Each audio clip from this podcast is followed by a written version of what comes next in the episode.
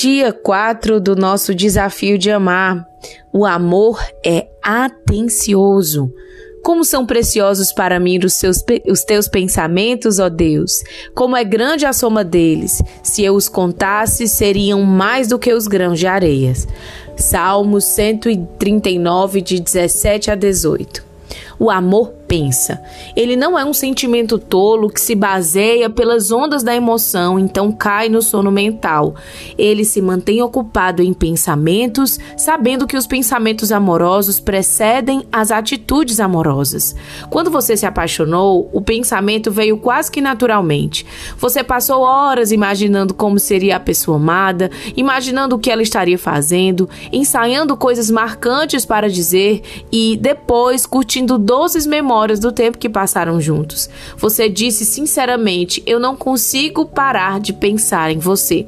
Mas para a maioria dos casais as coisas começam a mudar logo depois do casamento. A esposa finalmente tem seu marido, o marido já tem seu troféu. A caça está terminada e a perseguição encerrada. Fagulhas de romance vagarosamente tornam-se em cinzas e a motivação para o pensamento esfria. Você se deixa focar em seu trabalho, seus amigos, seus problemas, seus desejos pessoais, em você. Depois de algum tempo, você voluntariamente começa a ignorar as necessidades do seu cônjuge, mas o fato de que o casamento acrescentou outra pessoa em seu universo não mudou. Então, se o seu pensamento não amadureceu o bastante para, consequentemente, incluir essa pessoa, você se pega sendo surpreendida ao invés de reflexiva. Hoje é nosso aniversário? Por que tenho que pedir sua opinião nessa decisão? Não entendo porque você se aborrece. Se você não aprender a ser reflexiva, acabará se arrependendo por ter perdido a oportunidade de demonstrar amor. A falta de atenção é um inimigo silencioso para um relacionamento amoroso. Sejam honestas. Os homens lutam mais contra a falta de atenção do que nós mulheres. Eles têm capacidade de focar em apenas uma coisa, como um lazer, e esquecer do resto do mundo. Enquanto isso pode beneficiá-lo naquela área específica, pode também fazê-lo ignorar outras coisas que precisam de sua atenção.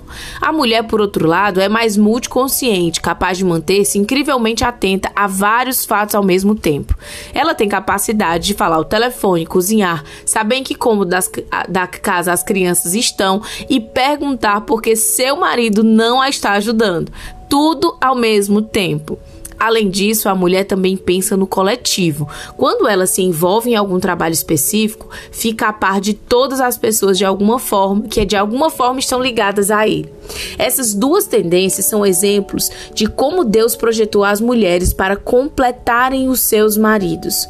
Como Deus disse na criação: Não é bom que o homem esteja só, farei para ele alguém que o auxilie e lhe corresponda. Porém, essas diferenças também criam oportunidades para o desentendimento. Homens, por exemplo, tendem a pensar de forma objetiva e a dizer exatamente o que querem dizer.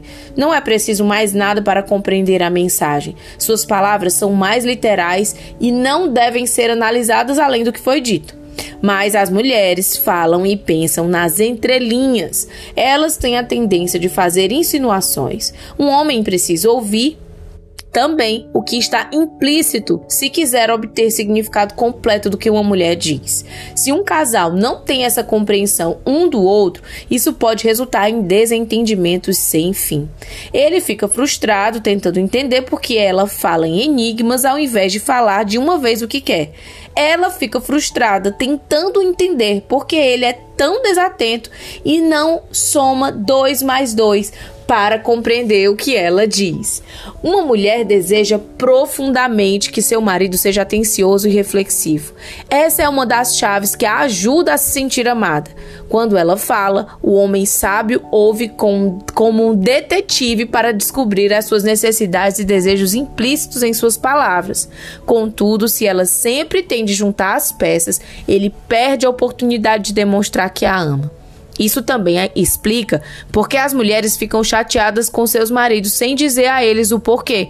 Ela pensa: eu não deveria ter de explicar isso para ele. Ele precisa ser capaz de olhar a situação e entender o que está acontecendo aqui. Ao mesmo tempo, ele se sente mal porque não pode ler a mente dela e deseja saber por que está sendo punido por um crime que não sabia que havia cometido.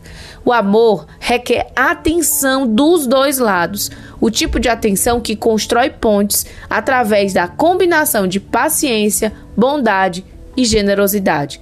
O amor ensina a acertar o alvo, a respeitar e apreciar a maneira única de pensar do seu cônjuge.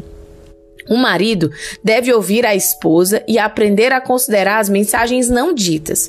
A esposa deve aprender a se comunicar com atenção e não dizer uma coisa significando outra. Porém, com frequência você fica irada e se frustra, seguindo o padrão destrutivo. Preparar, apontar, fogo. Você fala de forma dura e só depois pensa se deveria ter dito o que disse. Mas a natureza atenciosa do amor o ensina a usar a mente antes de usar os lábios. O amor pensa antes de falar. Ele filtra as palavras com a, com a peneira da verdade e da bondade. Quando foi a última vez que você gastou alguns minutos pensando em como poderia demonstrar amor ao seu cônjuge e entendê-lo melhor?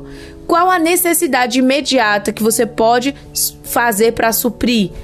Para qual próximo evento? Aniversário, data comemorativa, feriado? Você já pode se preparar. Grandes casamentos vêm de grandes reflexões. Vamos para o nosso desafio de hoje. Faça contato com o seu cônjuge em algum momento durante a agitação do dia a dia. Sem qualquer outra intenção, pergunte como ele está e se tem algo em que você pode fazer por ele.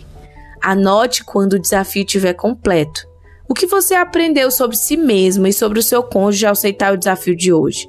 Como isso poderia se tornar mais natural, rotineiro e parte verdadeiramente útil de seu estilo de vida? Não esquece de anotar.